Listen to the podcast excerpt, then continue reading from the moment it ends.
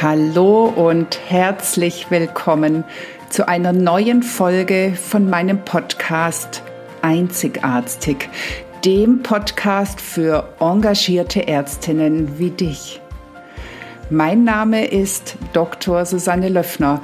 Ich bin Ärztin und Coach und ich unterstütze dich dabei, souverän, resilient und erfolgreich deinen ganz persönlichen Weg in der Medizin zu gehen. Heute möchte ich dir eine Geschichte erzählen von einem Patienten, den ich im Rahmen meiner Zeit an der neurologischen Reha-Klinik betreut habe. Ein Patient, der mich viele graue Haare gekostet hat, der mich aber am allermeisten in meiner ganzen Laufbahn gelehrt hat. Über mich, über andere Menschen und über das, was ich inzwischen als gute Medizin ansehe. Ich freue mich, dass du dabei bist und wünsche dir viel Spaß bei der, naja, recht kurzen, aber doch sehr intensiven Folge. Hallo, hallo und herzlich willkommen zu einer neuen Folge von Einzigartig und heute dem Thema Gute Medizin. Was ist gute Medizin? Ich möchte dir dazu eine Geschichte erzählen, die ich selber erlebt habe. Und zwar habe ich vor ein paar Jahren auf der Intensivstation, auf der Intensivstation einer neurologischen Reha-Klinik mit Beatmungspatienten, einen jungen Patienten, er war Anfang 30, mit GVHD, also Graft versus Host Reaktion nach Knochenmarkstransplantation betreut. Es war ein sehr junger und sehr schwer kranker Mann. Er hat bis dahin in seinem Leben wirklich viel durchgemacht. Unzählige Krankenhausaufenthalte und es war leider auch klar, dass er nicht lange überleben würde. Ich wollte ihm helfen. Ich wollte ihm Zeit schenken, seine Lebensqualität verbessern. Und um das zu erreichen, habe ich mein gesamtes medizinisches Wissen ausgepackt und unglaublich viel Zeit, Ehrgeiz und Engagement da reingesteckt. Aber ich konnte ihm nicht helfen. Egal, was ich vorgeschlagen habe und egal, wie gut ich es begründet habe, er hat meinen Therapievorschlag abgelehnt. Und zwar immer so, dass seine Begründungen medizinisch nicht nachvollziehbar waren. Er wollte zum Beispiel kein Diuretikum, obwohl er völlig überwässert war, mit der Begründung, das Diuretikum würde ihm Atemnot machen. Er wollte keine zwei Milligramm Morphin zur Analgesie, weil er davon zwei Wochen schlafen würde. Er wollte, dass wir täglich arterielle Blutgasanalysen machen. Aber wenn danach die Beatmung angepasst werden sollte, aufgrund der Ergebnisse, die wir erhalten haben, lehnte er die ab, weil er durch die Veränderung keine Luft bekäme. Ich habe mir wirklich den Mund fusselig geredet. Ich habe diskutiert mit ihm und mit seinen Eltern, die ständig um ihn und um mich kreisten. Er war einige Wochen da und dann mussten wir ihn entlassen, weil wir wirklich nicht mehr wussten, wie wir ihm helfen könnten. Kurze Zeit später ist er verstorben. Erst viel später ist mir klar geworden, was ich falsch gemacht hatte. Obwohl falsch ist wertend. Ich hatte es in einer positiven Absicht getan.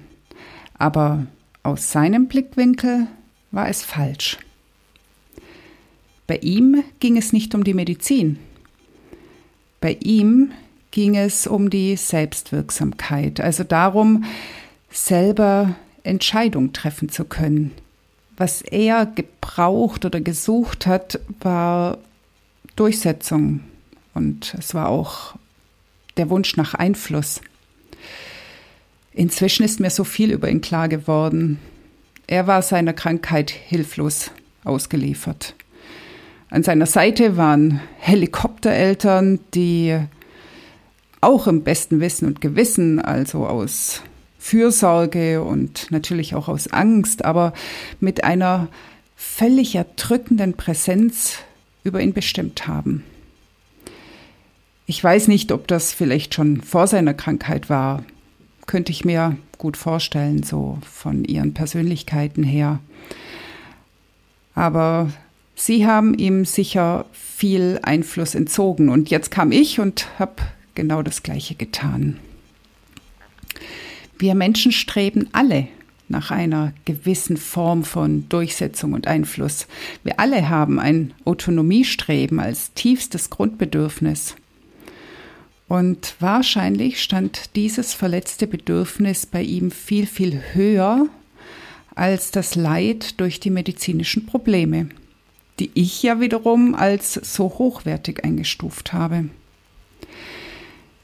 Er hatte ein komplett anderes Weltbild als ich und zum Schluss sicher auch einen ganz anderen Lebensinhalt.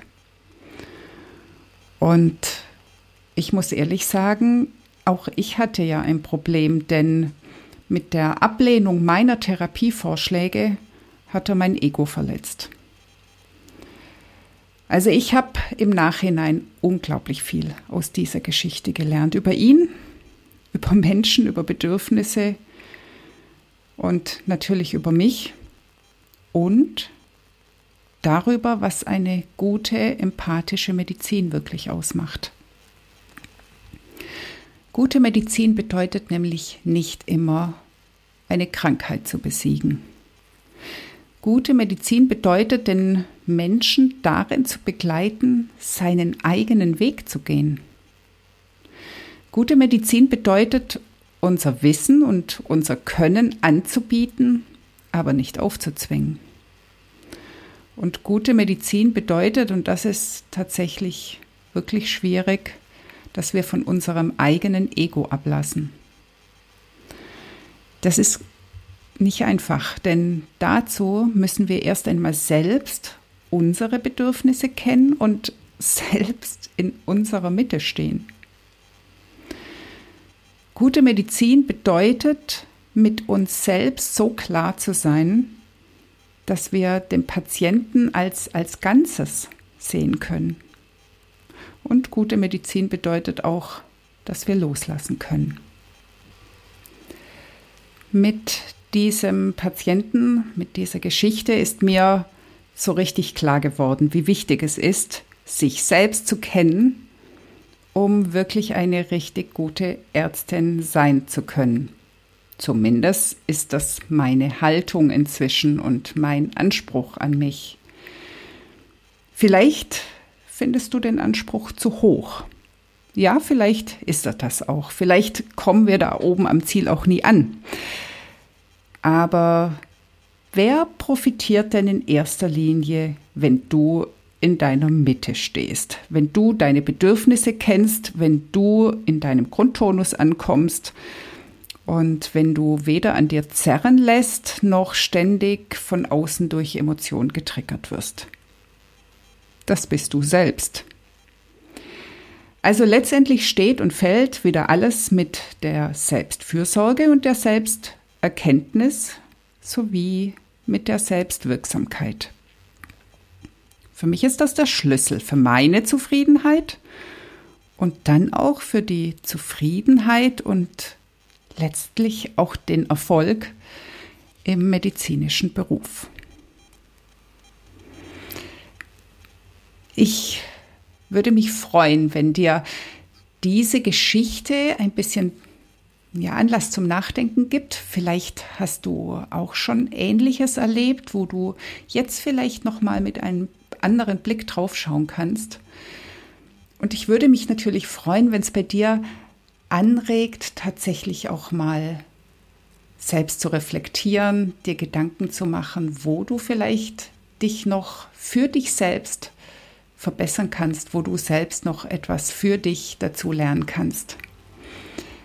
Es war schön, dass du heute wieder dabei warst.